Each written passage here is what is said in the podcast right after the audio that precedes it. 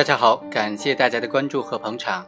在接下来的三期节目当中呢，我要和大家介绍一个罪名——徇私舞弊不移交刑事案件罪。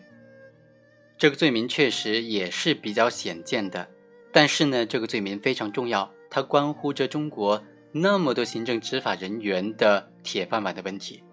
因为它只针对行政执法人员来说的。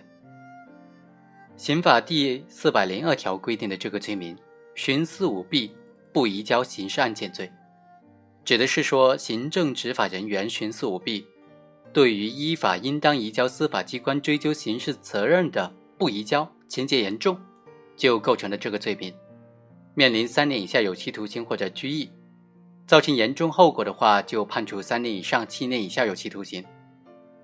因为这个罪名在司法实践当中呢，出现的确实不是很多。所以的话，对于这个罪名该怎么具体适用，有哪些关键的点，可能很多人都不太清楚。今天我们就来仔细的和大家梳理梳理这个罪名，它是怎么样一个犯罪构成的，它的争议焦点在哪里。这一期呢，我们主要是先讲讲理论。刑法第四百零二条规定的这个罪名，它的主体呢是特殊的主体，只能够是行政执法人员。所谓的行政执法人员呢？根据行政处罚法的有关规定，以及国务院行政执法机关移送涉嫌犯罪案件的规定第二条的规定呢，具体是指具有行政执法权的行政机关，或者法律法规授权的具有管理公共事务职能，在法定授权范围之内实施行政处罚的组织的工作人员。在实践当中呢，这个罪的主体一般是负责查处某种行政违法案件的行政机关或者部门负责人。以及案件的具体承办人员。本罪在客观方面呢，就表现为行为人在执法的过程当中，发现自己查处的行政违法人员或者单位的行为已经构成犯罪，依照有关的法律法规呢，应当移交司法机关追究刑事责任，但是他从中予以舞弊，不移交司法机关，情节严重的行为。最高检在发布的《检察院直接受理立案侦查案件立案标准》的规定当中啊。就说了，所谓的舞弊是指伪造材料、隐瞒情况、弄虚作假。所谓的情节严重呢，指的是对依法可能判处三年以上有期徒刑、无期徒刑、死刑的案件不移交的，或者三次以上不移交的犯罪案件，或者一次不移交涉及到三名以上犯罪嫌疑人的，或者司法机关发现并且提出意见之后，没有正当理由仍然不予移交的。也或者以罚代刑放纵犯罪嫌疑人，导致犯罪嫌疑人继续进行违法犯罪活动的，或者行政执法部门的主管领导阻止移交的，或者是隐瞒、毁灭证据、伪造材料、改变刑事案件性质的，或者直接负责的主管人员和其他直接责任人员，为了谋取本单位的私利而不移交刑事案件，情节严重的，在主观方面呢，本罪就表现为是故意。明知道行政违法人员或者单位的行为已经构成犯罪，应当移交司法机关，而故意不移交，有这种徇私的动机。那什么是徇私？参照高检事情规定，具体是指啊，徇私情私利。综合来看呢，构成这个罪，它的核心就是：首先，依法应当移交而没有移交；第二。没有予以移交呢，是因为行为人从中实施了徇私舞弊的行为。徇私舞弊不移交刑事案件罪的客观构成是一个符合的行为，包括作为和不作为。行为人在客观上既实施了伪造材料、隐瞒情况、弄虚作假的作为，又实施了依法应当移交而不移交的不作为。但更主要的是不作为。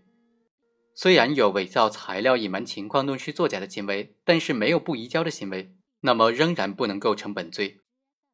但是可能构成其他犯罪。所以啊，依法应当移交这一要素是认定行为人能否构成徇私舞弊不移交刑事案件罪的一个最关键的要素。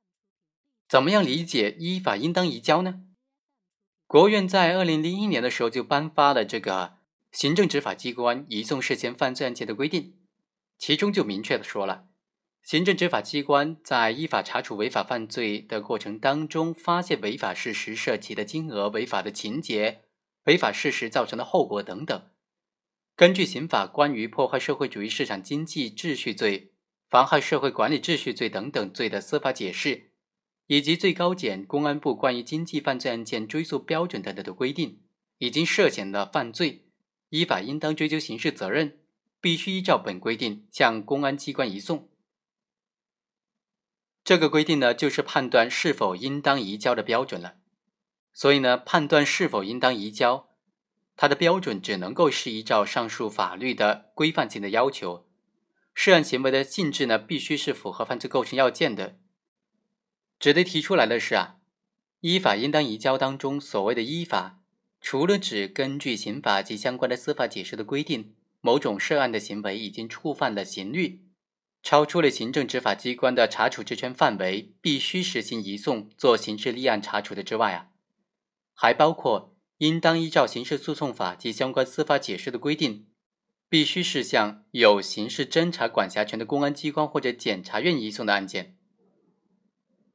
也就是呢，移交应当是从行政执法机关向刑事侦查机关移交，而不是向被害人或者其他诉讼主体移交。因此啊。如果根据有关程序法律的规定，某种案件虽然涉及触犯了刑律，但是啊，法律规定不是必须经由公诉程序追究行为人的刑事责任的。行政执法人员没有向公安机关或者检察院移交案件的，就不应当认定为他实施了依法应当移交而不移交的不作为行为。比如说，《刑事诉讼法司法解释》第一条就规定说，生产销售伪劣商品案。侵犯知识产权案等等案件，除了严重的危害社会秩序和国家利益的之外，被害人是可以自诉的。根据这个规定，行政执法人员在查处涉及生产销售伪劣商品的案件或者侵犯知识产权的案件的时候，除了对严重危害社会秩序和国家利益的案件才应当移送公安机关立案侦查之外，对于涉嫌犯罪情节一般的案件，既可以通过公诉程序。也可以通过自诉程序来启动诉讼的话，从法理上分析呢，这种两可和应当是不同的。两可是一种授权性的范围，是授权性的规范，行为主体是有一定的选择权的；而应当是一种强制性的规范，行为主体只能够遵循和执行，是没有选择权的。因此，当行政执法人员对这类两可的案件做了行政处罚，而没有予以移送公安机关刑事立案侦查的话，那就不能够追究他徇私舞弊不移交刑事案件罪的刑事责任了。好，以上就是从理论上来剖析徇私舞弊不移交刑事案件罪的相关问题。下一期呢，我们将从案例着手来具体分析一下这个罪名在司法实践当中是怎么运用的，争议焦点有哪些。好，我们下期再会。